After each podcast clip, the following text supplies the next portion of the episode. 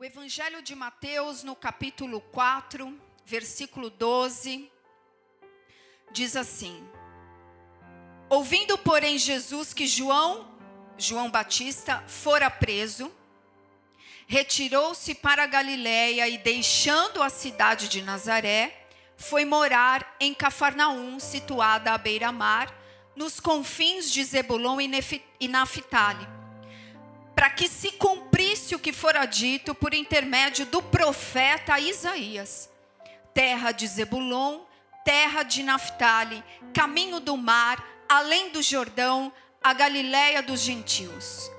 O povo que jazia em trevas viu grande luz, e aqueles que viviam na região e sombra da morte, resplandeceu-lhes a luz. Daí por diante, passou Jesus a pregar e a dizer: Arrependei-vos, porque está próximo o reino dos céus. Até aí. Igreja, Jesus pregou para multidões dos seus dias. Ele pregou para multidões de pessoas diferentes, exatamente como nós que estamos aqui. Pessoas de origens diferentes, de histórias diferentes, nascimentos, criação. Jesus pregou para os homens, para as mulheres. Jesus falou ao coração de todos. Jesus falou ao coração de todos. Jesus falou ao coração de pais de família, de trabalhadores. Jesus também falou ao coração de ladrões, de ricos, de políticos, de religiosos, de prostitutas, Jesus falou uma só mensagem ao coração de pessoas diferentes. Ele pregou uma só verdade, uma só mensagem, um só caminho para todos. Uma verdade que foi tão chocante para muitos como é até os dias de hoje.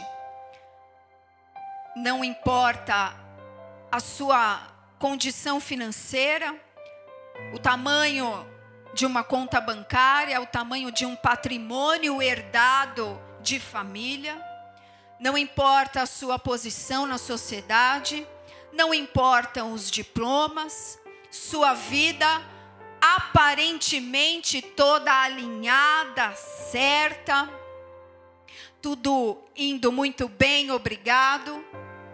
Também não importou para Jesus pessoas e os seus vícios, e os seus erros, e os seus fracassos, e os seus abandonos, e as suas histórias aparentemente também falidas. Isso nunca importou para Jesus, isso nunca limitou a mensagem de Jesus. Jesus pregou uma só verdade, um só caminho para diferentes pessoas. Pessoas que criam em si mesmas e pessoas que não criam tanto assim em si mesmas. Um só caminho, uma só mensagem. E é o cerne, o centro dessa mensagem de Jesus, como a gente leu aqui. Daí por diante, Jesus passou a pregar e a dizer: Arrependei-vos, porque está próximo o reino dos céus. Em outras palavras, Jesus falou a todos os corações: Morra. pastora tá boazinha hoje, cuidado. em outras palavras, Jesus disse: Morra. Morra morra. Morra. Você que tem uma vida estável, é um pai de família, trabalhador, cheio de méritos, você precisa morrer. Você que é um fracassado, atolado em vícios, problemático, ovelha negra da família, você também precisa morrer. O caminho é um só para todos. A verdade chocante da pregação de Jesus é uma só: que todos nós precisamos matar o nosso ego. A mensagem de Jesus, a pregação dele, era e é chocante, porque coloca todos nós no mesmo nível. E nós somos seres preconceituosos, cheios de pré-julgamentos, cheios de justiça própria. Como seremos comparados assim entre nós?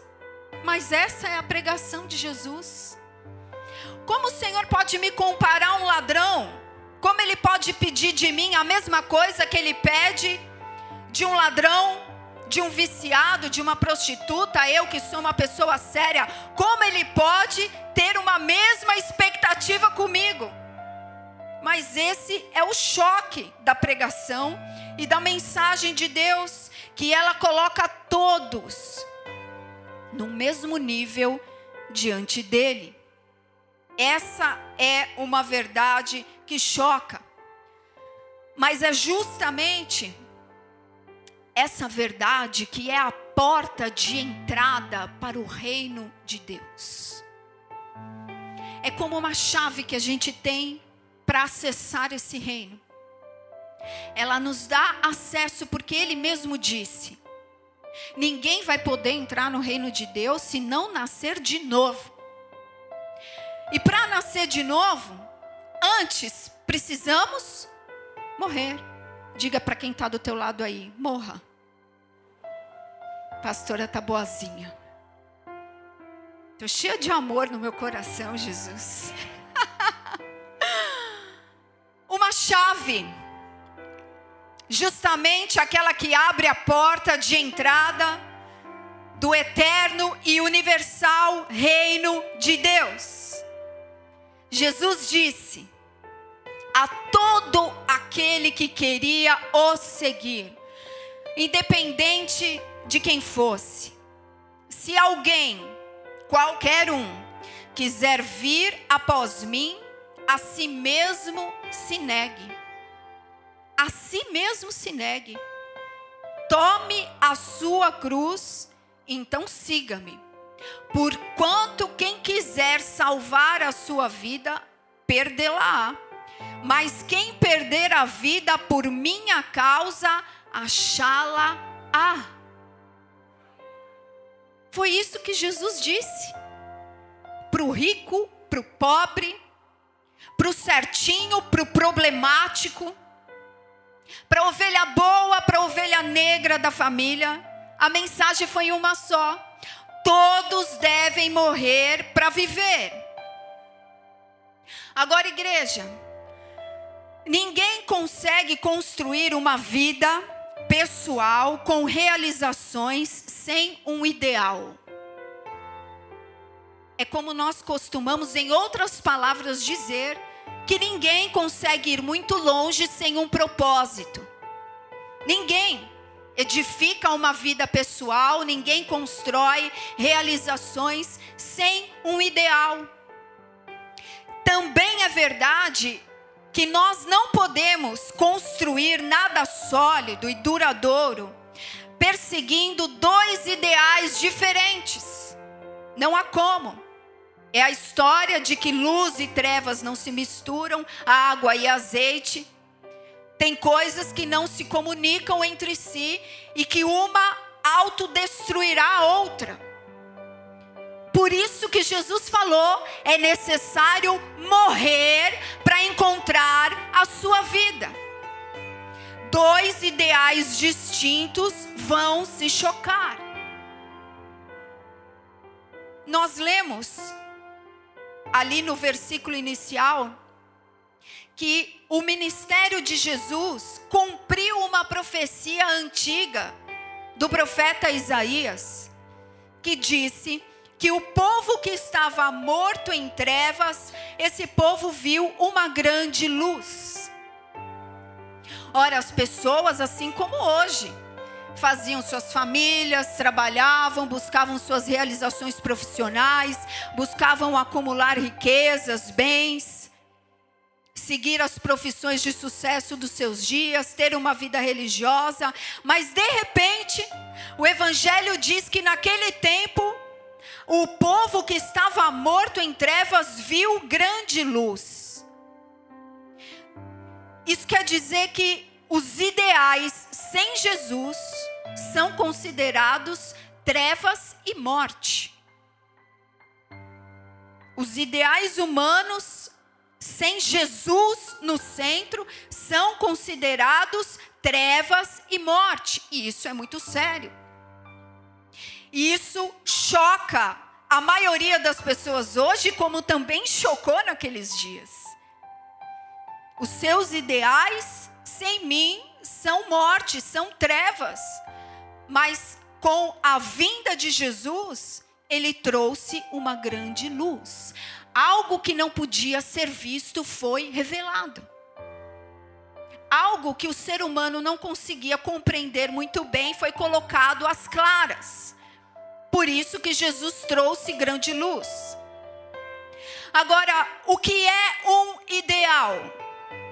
O ideal, um ideal é aquilo que pode ser tomado como modelo. Algo ou alguém que pode ser tomado como um modelo. Algo que vivemos para realizar e morreremos se for preciso.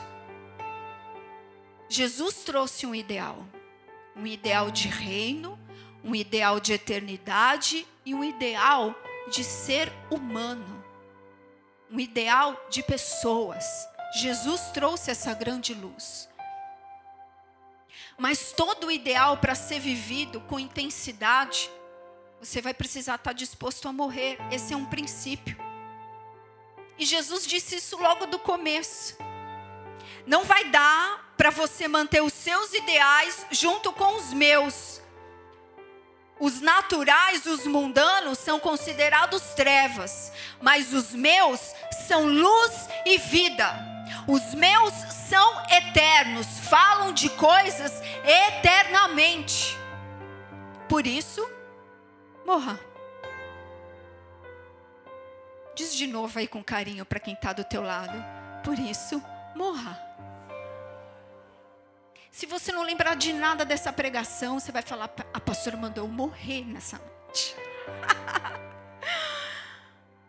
o nascimento de Jesus, igreja, trouxe de forma palpável um ideal, onde a morte do nosso ego é o primeiro ato de fé nele. É o primeiro ato sólido de fé é Mate o meu ego, Senhor, eu estou disposto a morrer para que o Senhor viva em mim. E quando tomamos essa decisão, todos os dias depois desse dia, nós teremos que tomar posição quanto a isso. Porque só assim, só tomando posição diária, é que você vai conseguir viver o propósito o teu propósito pessoal, porque tem gente que vive com crise de identidade, eu não sei quem sou, meu Deus, estou 20 anos na igreja e não sei quem sou. Eu falo, meu Deus, que pregação que essa pessoa está ouvindo? O seu propósito pessoal está conectado a um propósito maior. Nós não somos estrelas, nós somos um corpo. Pessoas estão tão perdidas porque acho que estão querendo brilhar demais. E o evangelho não é brilho, é vida. Não é vaidade, é vida. Mas para que a gente encontre essa vida, nós precisamos estar dispostos a matar o nosso ego. E o choque desses ideais para nós está aí. Quem quiser tornar-se grande entre vós, será esse o que vos sirva. Jesus disse. A mãe dos discípulos falou: Senhor, a mãe, a mãe, a tia, falou para Jesus: Tá vendo esses meus filhos aqui? Eu acho que eles são os mais especiais desses todos os seus discípulos. Quem deles vai estar do seu lado direito no reino eterno? Acho que Jesus, santa paciência, quer brilhar. A mãe quer que o filho brilhe. Então Jesus dá essa resposta. Quem quiser tornar-se grande entre vós, será esse o que vos sirva. E quem quiser ser o primeiro entre vós, será esse o vosso servo tal como, diga tal como, o filho do homem, que não veio para ser servido, mas para servir e dar a sua vida em resgate por muitos. Temos que, temos que ter consciência da geração que nós estamos. É uma geração onde os seus ideais não comunicam com o reino do lado de fora, nós estamos constantemente expostos a muitos ideais que não têm nenhuma comunicação, nenhum diálogo com os ideais do reino de Deus lá fora, talvez pelos seus pais, talvez pelos seus professores, por pessoas que exerçam um papel de influência na sua vida, você seja ensinada a ralar, ensinado a dar duro, a conquistar para ser servido. Para um dia ter a condição de ser servido para que nos relacionamentos você tenha uma posição superior, uma posição melhor, para ser servido, para ser melhor. Nós somos levados a acreditar que somos felizes e amados quando nos deixam pensar e fazer o que bem entendemos, porque quem me ama me aceita do jeito que eu sou. Se me ama de verdade, me aceita do jeito que eu sou. E assim, igreja, esses ideais caídos, como Jesus tratou, ideais que são trevas, eles atrapalham o nosso entendimento verdadeiro do que é o crescimento e do que é amar. Amar não é ser servido, é servir. Crescer não é crescer em nome, em, em quantas pessoas vão te servir, te aplaudir, te elogiar. Crescimento é servir. Aquele que mais servir, mais autoridade terá, Jesus falou. O servo, esse verdadeiramente é o maior dentro do meu reino. Jesus disse que esses ideais que nós trazemos são como trevas, cegam o nosso coração. Mas por meio da Sua palavra, da Sua mensagem, todas as pessoas podem ver a verdadeira luz. E Ele estabeleceu o padrão do reino. E é por amor que Jesus confronta esses nossos ideais tão errados tantas vezes é por amor a nós que Ele confronta o nosso caráter deformado, as nossas ideias equivocadas. E eu digo de novo: o que, que é um ideal? O que é o ideal do reino? É Jesus. Essa é a grande luz que o Pai trouxe aos homens. Essa é a grande luz. As pessoas estão angustiadas, depressivas, dentro da casa de Deus, parece que buscando uma coisa que não se sacia nunca, incansavelmente buscando, buscando. Não a busca verdadeira, muitas vezes essa busca equivocada. Jesus é o ideal que veio à luz. Não há nada maior do que Ele. Não há nada que complete mais do que Ele. Não há ninguém mais perfeito do que Ele não há nada além dele. Aqueles que estavam em trevas, a palavra diz, agora eles viram grande luz para acabar com as confusões interiores, com as angústias, com as buscas vazias. Ele é o ideal perfeito, é aquele que nós devemos tomar como modelo e vivermos para agradá-lo e morrermos se necessário for. Quantas vezes forem necessárias. Quantas vezes ele chegar bem pertinho de você e gentilmente disser: morra. Morra para encontrar a verdadeira vida morra para encontrar a verdadeira vida eterna, aquela que é no céu, aquela que será na terra como é no céu, quando homens e mulheres aceitam morrer para viver essa vida. Assim na terra como no céu seja feita a tua vontade, Jesus. Então, nós temos e podemos começar a viver agora como é eternamente. Essa vida. Portanto, nosso ideal, igreja, pessoalmente é Jesus e sermos a sua semelhança. E por isso, nós temos que nos converter em servos. Ah, mas eu já sou servo, eu já vou para a igreja. Vou falar de novo. Por isso, nós temos que nos converter em servos, nos mantermos servos, crescermos em autoridade como servos e esperarmos por Ele na posição de servos. Lá em Mateus 24, agora você pode abrir a sua Bíblia aí, Mateus 24, 45, estão comigo?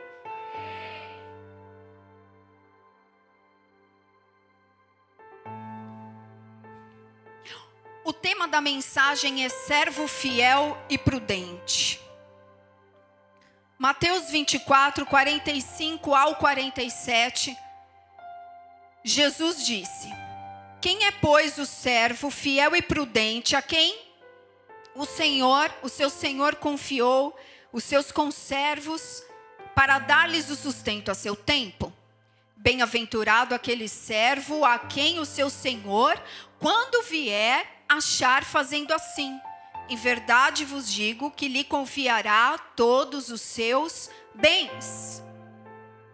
Igreja, a vinda de Jesus, porque esse essa parábola está inserida num contexto onde Jesus está explicando o dia da sua vinda. A vinda de Jesus será um momento de separação e julgamento. É isso o que ele mesmo disse, no qual ele reunirá para estarem com ele de forma física presente aqueles, todos aqueles que lhe pertencem. Agora, o elemento surpresa é que ninguém sabe o dia. Nem os anjos, nem o filho, senão o pai. O dia para nós pode ser coletivamente amanhã, agora, mas o dia individualmente chega a cada um. Todos nós temos um dia, o dia da nossa morte já é o dia do Senhor para nós, onde já estaremos face a face com Ele. O elemento surpresa é que não sabemos o tempo. Então, Jesus diz assim: o fator principal que vocês devem considerar é o tempo na vida de vocês. É o desenrolar do tempo, é o passar dos anos, é o viver a cada dia. E Jesus não está falando esse discurso aqui para incrédulos Jesus está falando aqui aos seus discípulos, está falando às pessoas que estavam seguindo a Ele, como nós aqui. Jesus está falando para os que estão dentro da casa. Essa advertência não é para os que estão do lado de fora, é uma exortação para a igreja, para os discípulos. Se fosse desnecessário, Jesus não diria. Se fosse algo óbvio, Jesus não exortaria. Se fosse algo tão fácil para nós, Jesus não insistiria. Que o tempo é um fator principal que devemos considerar. Por isso, Jesus alertou sobre a nossa preparação diária. Porque quem se prepara, entenda, ele não fica parado. Quem se prepara não fica parado. Quem se prepara Não fica olhando para as nuvens, sendo levado de um lado para o outro. Qualquer coisa que fala, ele vai para a esquerda, vai para a direita. Quem se prepara, trabalha. Quem se prepara, se antecipa. Quem se prepara, se mantém nos ideais do reino de Deus. Porque sabe que quando o reino de Deus vier, esses serão os ideais vigentes nessa terra eternamente. Quem se prepara está imerso, mergulhado nas mensagens de Jesus. Você já foi fazer uma viagem com alguém que não se prepara? É terrível. O cara tá, fica todo atrapalhado na viagem. Ele não sabe informação nenhuma, não sabe ajudar no grupo, não sabe dar informação sobre nada não leva aquilo que é necessário, fica pedindo tudo emprestado de última hora. Você teve já algum amigo assim? Ô oh, meu irmão, esqueci, você tem aí? Ô oh, meu irmão, esque... tem quem é assim? Vocês riram? Daniel Menezes, nunca mais você será assim, eu profetizo em nome de Jesus. Ô oh, meu irmão, esqueci. Por quê? Porque é despreparado. Porque não usou o tempo de preparação de forma prática, não praticou não preparou, não se organizou, é terrível. E o conselho de Jesus é, conforme nós lemos, se preparem servindo. Se preparem servindo. Quanto a tomarmos uma posição em sermos servos, não existe amanhã para Jesus. Não existe amanhã, só existe agora. Você espera fazer uma oração e Jesus fala assim: passa amanhã. Senhor, mas é muito importante a minha causa. Amanhã. Alguém de nós imagina que Jesus responda dessa maneira, que Jesus se comporte dessa maneira, que Jesus cuide daqueles que estão se preparando dessa forma? Se nós vivemos em um relacionamento, também não devemos nos comportar assim. Amanhã eu tomo posição. Amanhã, amanhã. Ser servo é agora. É no tempo de hoje, é no agora, dentro da sua esfera. Não é porque você vai numa igreja que o pastor é servo que você também é servo. É dentro da sua esfera, dentro de onde Deus te plantou, dentro de onde Deus te colocou, no teu raio de influência, no teu lugar de autoridade ser servo, se preparar servindo. Agora entenda. Por isso que você tem que morrer, porque senão você não vai entender nada. Um servo não é um escravo. Não é um escravo. Um servo, conforme esse texto aqui, ele é um administrador. Ele é um mordomo, como Jesus falou. O servo fiel e prudente que alimentou os seus conservos da maneira certa no tempo certo. E quando o seu senhor chegou, encontrou ele fazendo assim, servindo assim, e ele foi elogiado. E o seu senhor repartiu todos os seus bens com ele. Um administrador e não um escravo. Por isso que Jesus falou: você vai ter que morrer. Se você quiser encontrar a fonte, você precisa morrer para viver. Não vai dar para você ser um servo escravo. Você tem que mudar a mente, mudar o coração, mudar o ideal. Um servo que administra. E não é fácil administrar. Você já teve que administrar alguma coisa? Qualquer coisa, nem que seja o seu cachorrinho. Você já teve que administrar, administrar um trabalho, uma casa, um casamento, educação de filhos? É simples. É simples ter êxito em ser um bom administrador? Então, essa parábola não é tão simples assim. Não é simples. Há uma chave, e a chave é que precisamos morrer como servos escravos para sermos servos, administradores. que saibam administrar bem os bens de Deus em seu próprio benefício e em benefício de outros. Se tomarmos a nossa posição em sermos servos dessa qualidade, conforme Jesus está dizendo, nos manteremos firmes e bem até o final. Você ocupa alguma posição de influência, de autoridade? Você é pai? Você é mãe? Você é marido? Você é esposa? Você tem pessoas debaixo da sua responsabilidade no seu trabalho? Você é empresário? Você é um líder em alguma esfera dentro da igreja? Seja um servo. Administre os bens de Deus. Seja uma serva, administre os bens de Deus. Se você está na posição de filho, de filha, você é empregado em uma empresa, você não lidera, mas desempenha os seus talentos e os seus dons, da mesma maneira, seja servo, seja serva, porque todos nós recebemos um lugar no plano de Deus para servir para administrarmos as bênçãos de Deus. Servir é administrar as bênçãos de Deus que nos foram confiadas para servirmos uns aos outros. Por isso que precisamos morrer. Para deixarmos as comparações, as disputas, as vaidades as carnalidades, porque isso tudo é carnalidade, por isso que Jesus disse: morra, morra. Aquele que quiser me servir e me seguir, deve perder esses ideais mundanos.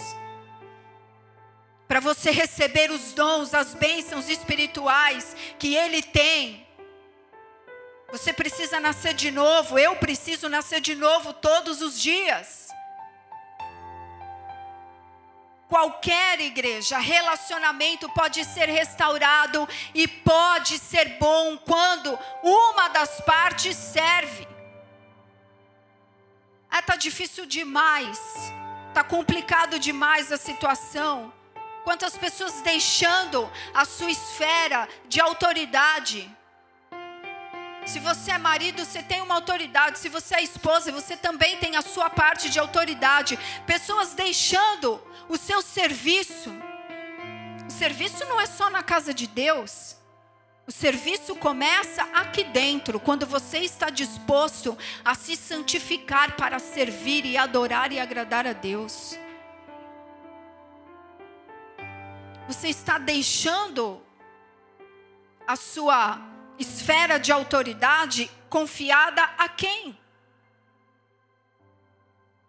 Muitas pessoas não entendem e, de, e, e têm uma vida dupla.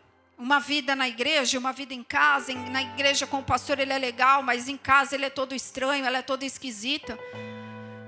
Entenda uma coisa: o caráter de servo, a consciência de servo, ele sabe que ele não pode deixar feridos pelo caminho.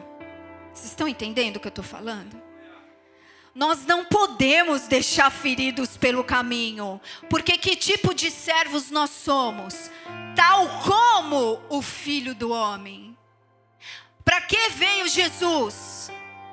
Para curar, para libertar, para restaurar, para amar, para perdoar pecados, para tirar pessoas de prisões, para fazê-las de novo reconectadas com o Pai. Então, se como Ele nós somos servos, não podemos deixar feridos pelo caminho.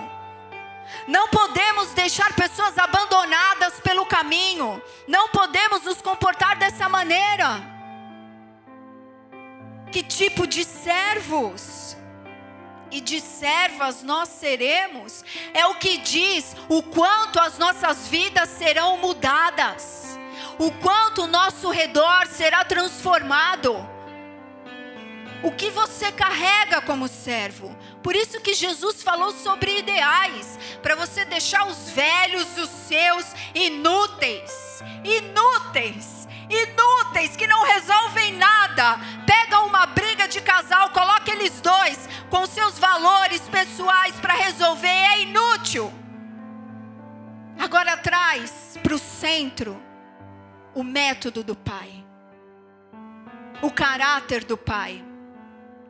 Tudo muda, tudo é transformado, porque servos sabem que não podem deixar feridos pelo caminho, não podem abandonar. A sua missão é restaurar, a sua missão é manter as alianças é restaurar o propósito de relacionamentos de aliança, de compromisso, de fidelidade, de honra e sabem que não podem negociar o seu ideal por pressões ou por erros alheios. O servo, tal como Jesus, sabe disso.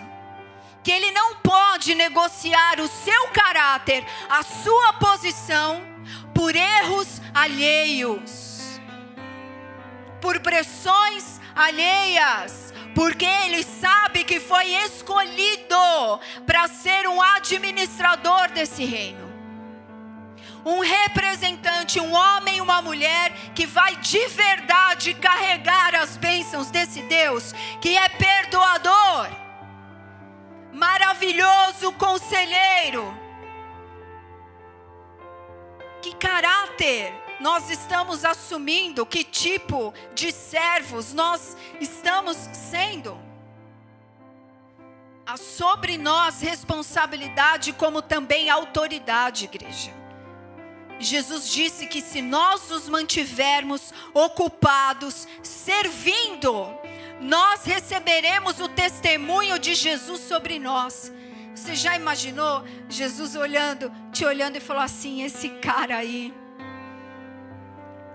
eu gosto do jeito dessa pessoa, eu gosto do jeito desse meu filho, eu gosto da maneira como ele fala, da maneira como ele defende. Eu gosto da maneira como ele protege as pessoas, como ele intercede pelos outros. Eu gosto do jeito dele, como ele se coloca nas brechas. Eu gosto do jeito dele. Eu gosto do jeito que ele reconcilia as pessoas. Eu gosto do jeito dele, como ele se posiciona com a santidade, como ele odeia o profano. Eu gosto do jeito dele. Você imaginou quando Jesus te olhar e disser essas palavras ao teu respeito, ao meu respeito? É isso que ele está dizendo. Quando eu vier e encontrar os meus servindo, direi: servos fiéis e prudentes serão elogiados pelo Senhor. Mas essa é uma das partes que Jesus ensina. E Jesus segue o texto assim, do versículo 48 ao 51, coloca aí.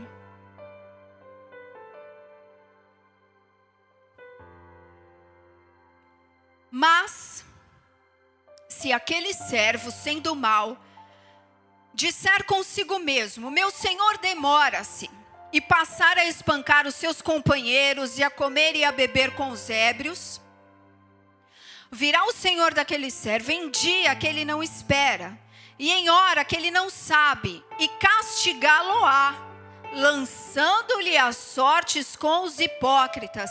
Ali haverá choro e ranger de dentes.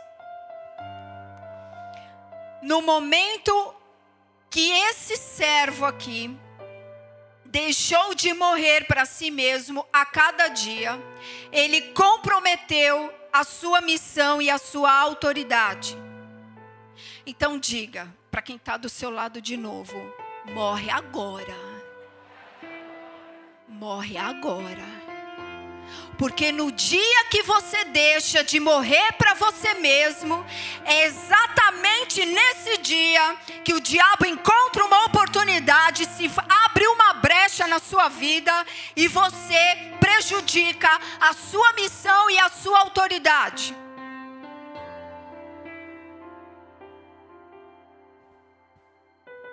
Porque é nesse momento que você se desvia do ideal. É nesse momento que você desvia os seus olhos do alvo, é nesse momento que você se perde no caminho. É nesse momento que você afasta a sua fé, que o seu espírito e a sua conduta se desalinham de Deus. Foi o que Jesus disse aqui mesmo. Se aquele servo sendo mal disser consigo mesmo, os seus devaneios, seus dias de ele é Deus, ele sabe, ele tem os resultados, ele tem os métodos. É nesse dia que Jesus disse: é o dia que ele desvia os seus olhos do modelo e começa a caminhar na direção contrária. Todos nós temos uma posição que Jesus nos confiou no tempo da nossa vida. Seja a sua posição como filho de Deus, começa por aí. Seja a sua posição no reino de Deus, como marido, como sacerdote, como esposa, como intercessora, como mãe, como filha, os seus dons, os seus talentos, nós temos um lugar que Deus nos deu, que Deus nos confiou nesse tempo da nossa vida. Nosso dever é proteger servindo. O seu dever como homem de Deus, como mulher de Deus, é proteger o que te foi confiado servindo. Esse é o modelo de Jesus Cristo. Esse é o modelo dele para mudar todas as coisas, transformar todas as coisas, trazer à existência aquilo que não existe, é servindo. É servindo, é servindo que você atrai as bênçãos de Deus, é servindo lá na sua casa, no seu trabalho, no seu negócio, no seu ministério, no seu secreto, é servindo. Porque quando você serve, você está administrando recursos espirituais. É intercedendo, é tendo uma vida de oração, de jejum, de tempo de comunhão com Deus, é servindo é servindo. Proteja a sua posição. Porque Jesus disse: maior é aquele que serve, então proteja a sua coroa. Maior é aquele que serve, então proteja a sua coroa. Quanto mais você precisar de autoridade, de milagres, de sobrenaturalidade, coisas impossíveis na sua vida, lembre-se disso. Sirva, combata servindo. Combata servindo, resolva os seus problemas interiores servindo a Deus. Resolva os conflitos internos servindo a Deus. Resolva os problemas de relacionamento servindo ao próximo, servindo. Resolva os conflitos servindo. Mantenha-se vivo diante de Deus servindo. Porque aquele que serve é aprovado por Deus e terá a sua recompensa. Hebreus 12, 1 e 2 diz assim: Corramos com perseverança a carreira que nos está proposta, olhando firmemente para o Autor e Consumador da fé, Jesus. Esse é o ideal. Esse é o seu ideal, esse é o meu ideal, esse é o ideal da igreja. Agora, Ainda há uma segunda lição que nós podemos ter com esse texto, com essa parábola de Jesus. O que eu chamo de distrações. Diga distrações.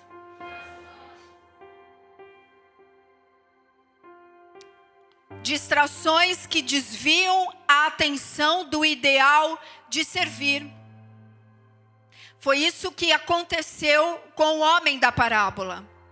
Quando ele começou a usar os seus próprios ideais, passou a pensar conforme ele mesmo, ele começou a folgar, se distanciar da sua missão, abandonou o seu posto, a sua autoridade, começou a comer e beber com ébrios, como diz a palavra.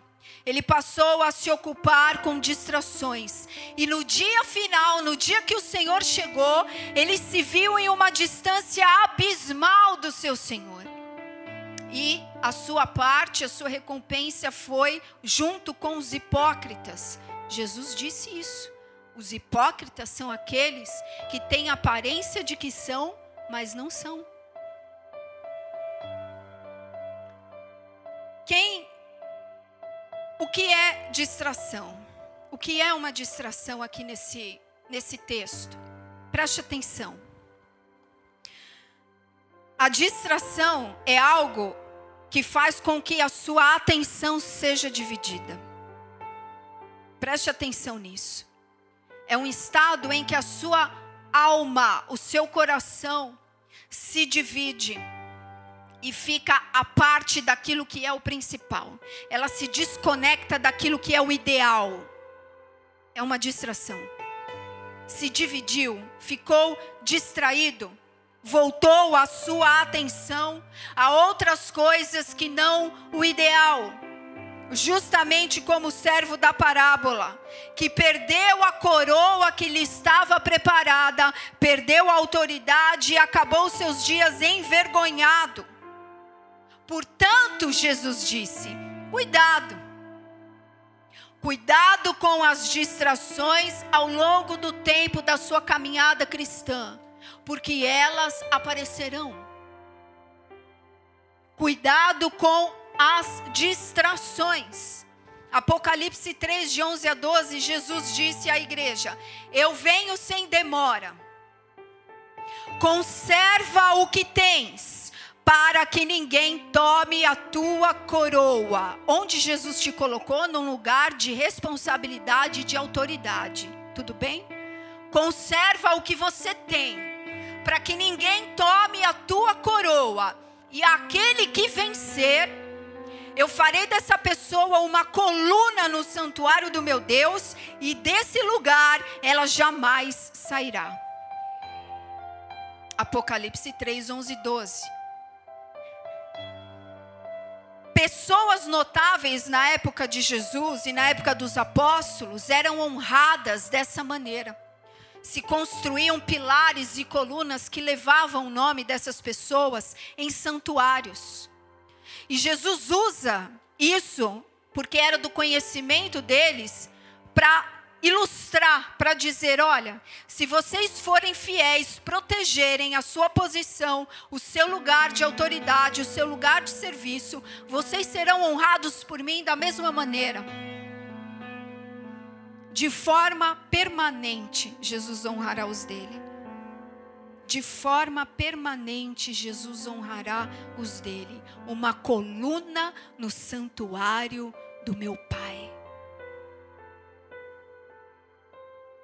Quem tem um ideal, entende porque tem que morrer. Quem tem um ideal, entende porque tem que morrer. Quem tem um ideal, tem prazer em morrer. Então, que tipo de geração nós somos diante da face dele? Que tipo? Que abandonam o ideal ou que estão dispostos a morrer por ele? Que tipo? Que tipo de igreja aqui, aqui nós somos? Que tipo de amigos nós somos entre nós? Que tipos de irmãos nós somos entre nós? Que tipos de famílias nós estamos construindo? Que tipo de líderes nós somos? Estamos ocupados com o quê? O que nos ocupa? O que ocupa o nosso coração? O que ocupa a nossa boca? O que ocupa a nossa alma? O que ocupa? Se os inimigos da nossa alma, presta atenção nisso, conseguirem fazer com que pulemos de cabeça nas distrações, eles farão de nós homens e mulheres mornos. Se alguém te acordar com um banho de água gelada, você pula da cama na hora? Sim ou não? Se alguém te acordar com uma panela de água fervendo, você pula da cama na hora? E se alguém começar a esfregar uma água morninha, bem de leve assim? O morno não faz nada. O servo morno está paralisado. O servo morno já foi colocado no calabouço. se os inimigos da sua alma percebem que você cai nas distrações, ele já faz de você uma pessoa morna que não muda nada na sua própria vida e nem na vida de ninguém. Então, a distração é uma prisão, é um calabouço do diabo. Que ele quer colocar na nossa vida espiritual para deixar ela infrutífera. Para deixar o nosso ministério como servos de Deus infrutífero.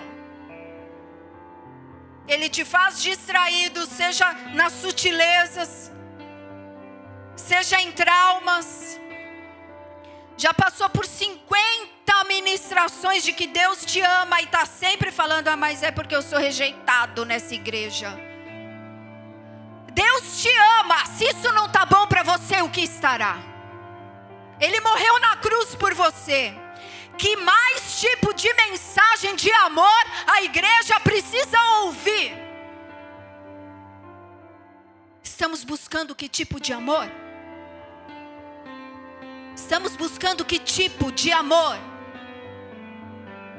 Ele te faz distraído com traumas, com passado, com problemas agora, a dívida, o boleto. Vai dividindo você nas distrações, nas angústias, nas manipulações espirituais. E você vai ficando com a alma tão distraída, tão distraída e tão dividida que você recua da sua posição de servo. Aí passa a dizer assim: meu, não dá, para isso aqui não tem jeito. Entenda que você volta a ser um servo escravo. Ah, isso aqui não dá. Isso aqui, meu, já era. Já era, não tem, não tem caminho, não tem solução, não dá para perdoar. Não dá. Não, eu, eu sou eu sou um péssimo pai, eu sou uma péssima mãe, um péssimo marido, eu estrago tudo sempre. Quantos pensamentos que vêm para distrair o servo, para que ele deixe de administrar os bens de Deus, de empregar os dons do reino de Deus. São as distrações, são os dardos inflamados do maligno, vêm como distrações para dividir a fé, para roubar você do ideal. Tiago 1, de 6 a 8, diz assim: aquele que duvida, ele é semelhante à onda do mar, impelida e agitada pelo vento. Não suponha esse homem que vai alcançar do Senhor alguma coisa, homem de ânimo dobre, inconstante em todos os seus caminhos. O que é uma pessoa de ânimo dobre, pastora? É uma pessoa que ora acredita em Jesus, ora ela só acredita nela mesma é uma pessoa que mantém dois ideais dentro do seu coração, por isso ela não sabe se ela morre, se ela vive, se ela morre, se ela vive. E por isso ela fica confusa. E por isso ela não sabe o que fazer nas situações problemáticas da sua própria vida. Tiago 4,8 diz: Vós que sois de ânimo dobre, limpai o coração. Por quê? Porque a sua boca falará daquilo que estiver cheio o seu coração. Do que o coração do servo que é administrador está cheio. Porque o servo que é escravo, a gente já sabe do que ele está cheio. Como que eu combato as distrações? Diz de novo aí agora para você mesmo. Morre morra. Morra. Para concluirmos, Jesus elogiou o servo da parábola por ele ser um administrador excelente. Jesus elogiou ele, chamou ele de fiel e prudente. As chaves finais para nós estão aqui. Você conhece o seu Senhor e os bens que te foram confiados? Como que você vai ser um administrador fiel se você não conhece os recursos? Como você gerencia uma, uma, empresa se você não tem acesso às fontes dessa empresa? Você não tem acesso aos lucros, aos recursos? Como que você vai administrar de forma excelente? Você conhece o seu Deus? Você tem buscado comunhão para conhecer esse seu Deus? Lucas 11, de 20 a 22.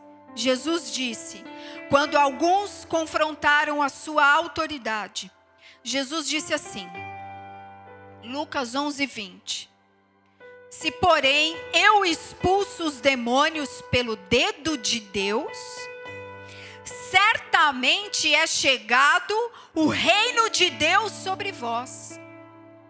Quando o valente bem armado guarda a sua própria casa, ficam em segurança todos os seus bens. Sobrevindo, porém, um mais valente do que ele, diga mais valente do que ele, vence-o, tira-lhe a armadura em que confiava e lhe divide os despojos. Jesus é o mais valente aqui. Satanás era aquele que era como um valente bem armado, guardando os nossos bens, nos privando dos nossos bens. Agora Jesus disse: Se eu, pelo dedo de Deus, expulso os demônios, é chegado o reino de Deus. O mais valente veio sobre ele, o venceu, tirou a sua armadura e lhe dividiu os despojos. Jesus tem toda a autoridade para desfazer as obras do maligno. E se você é um servo administrador dos bens de Deus, você precisa saber o que você carrega. Você precisa saber acessar o seu Senhor. Você precisa entender quais são as bênçãos que você precisa administrar. Jesus Cristo veio para desfazer as obras do maligno e ele tem toda a autoridade, ponto final. Jesus é o único que pode perdoar os pecados. É por isso que nós nos mantemos de pé e é por isso que qualquer um de nós pode se levantar no dia da fraqueza. Qualquer um porque diante dele estamos todos no mesmo nível. Todos devemos morrer e entender que Ele é quem perdoa pecados e pararmos de julgamentos, de críticas. Ele é quem perdoa, Ele abate, Ele levanta. Saber administrar o que Deus te deu. Jesus pode dar vida a qualquer situação de morte, qualquer uma. Qualquer uma. Jesus pode trazer vida a qualquer situação, qualquer uma. Não há impossíveis aquele que crê. Não há impossíveis aquele que crê, mas o servo distraído, ele não acessa nada, ele é como água morna. Mas o servo que é um administrador, ele vive cheio de revelação, ele acessa diariamente essa dispensa eterna de Deus, ele traz à existência aquilo que não existia até o momento. Ele tem palavra, ele tem oração, ele tem unção, ele tem alegria, ele tem amor nada falta ao servo, nada falta ao servo, nada falta ao servo. Ele é o nosso modelo. E a missão dele, o caráter dele, passam a ser o nosso ideal. E não deixaremos de lado os bens que recebemos dele para ministrarmos uns aos outros como ele nos ensinou. Quem é o servo fiel e prudente, que alimenta os seus irmãos, os seus conservos no devido tempo? Quem é esse? Quem é essa mulher? Quem é esse homem? Jesus falou. Quem é esse servo? Quem será essa serva? Jesus procura.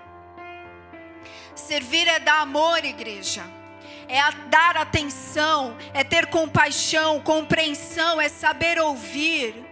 Saber ouvir quantos servos, quantos líderes não sabem ouvir. Quantos maridos não sabem ouvir, quantas esposas não sabem ouvir. Um servo bom, fiel e prudente começa assim, sabendo ouvir as questões, para que saiba o que tem que trazer do céu para resolvê-las. É também saber apl aplicar a verdade de Jesus para ajudar o próximo. Tem que orar, tem que profetizar, tem que dar exemplo sendo exemplo resolvendo as coisas à maneira do Pai. Por isso que Jesus disse: para ser esse servo aqui, vai ter que morrer. Vai ter que morrer para encontrar essa natureza, para encontrar essa vida. Então, viva como uma pessoa em quem Jesus pode confiar. Viva como uma pessoa em quem Jesus pode confiar. Jesus tem tantas coisas para serem administradas para as pessoas. Jesus tem tantas coisas lindas. Jesus tem tantas coisas maravilhosas. Viva como quem Jesus pode confiar. Viva como sendo essa pessoa. Deixa ele olhar para você e falar: Eu posso confiar nesse filho aqui. Toma, leva, derrama, multiplica reparte com as pessoas, deixa fluir, deixa fluir. Nós ficamos dá, dá, dá, mas Jesus está falando, deixa fluir, deixa fluir de você. Seja essa pessoa, Jesus pode me olhar e confiar em mim. Servindo, servindo, porque as chaves que Jesus apontou estão justamente no caráter desse servo, no coração, no coração, no nosso coração fiel como alguém que manteve a sua confissão de fé. A fé com o qual ele se comprometeu, ela se comprometeu. A sua palavra tem valor, a sua palavra tem peso, a sua palavra tem valor e tem peso. Se você fez uma confissão diante de Deus, mantenha a sua confissão de fé. Ele é fiel e justo. E seja prudente, como alguém que pegou esse ideal, toda a verdade, com toda a atenção e viveu com discernimento no meio das distrações. Ah, é uma situação, é um problema meu, não tem jeito. O cara chega para você, seu irmão, e fala: Não tem jeito, isso aqui já era. Você vai olhar para ele e vai falar assim: Olha o calabouço da distração aí. Sai agora em nome de Jesus. Jesus disse que não há impossíveis para aquele que crê. Jesus ensinou a orar, a profetizar, a trazer à existência o que não existe. Ah, eu não consigo perdoar. Que história que é essa que não consegue perdoar? Jesus disse: Seja, sejam meus imitadores, me imitem, me imitem, sejam como eu sou. Aí não dá para perdoar. Como não dá para perdoar? Morra! Nós temos que morrer para encontrar a restauração e a vida. A vida no perdão. Quando você perdoa, floresce a vida de Deus novamente ali.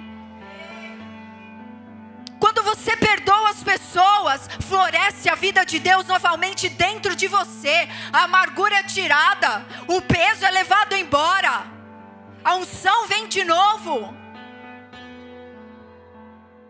Saiba quem você é olhe para o alto, tenha temor, pois Jesus está vivo, igreja. Tenha temor de Deus na sua vida. Tenha temor de Deus nas suas escolhas, nas suas decisões. Tenha temor de Deus nos seus caminhos. Que o temor esteja diante dos seus pés e dos seus olhos.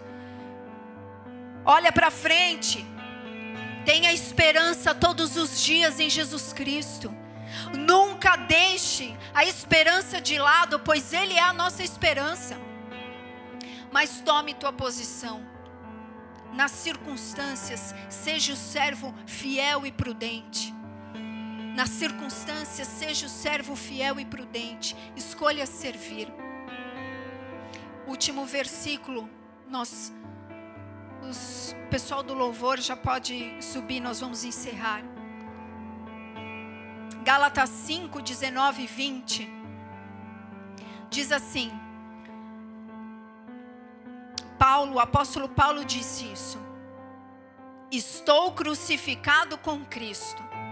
Logo, já não, já não sou eu quem vive, mas Cristo vive em mim.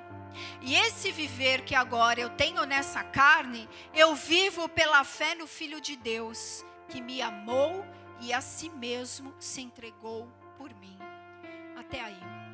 Curva sua cabeça, feche os seus olhos.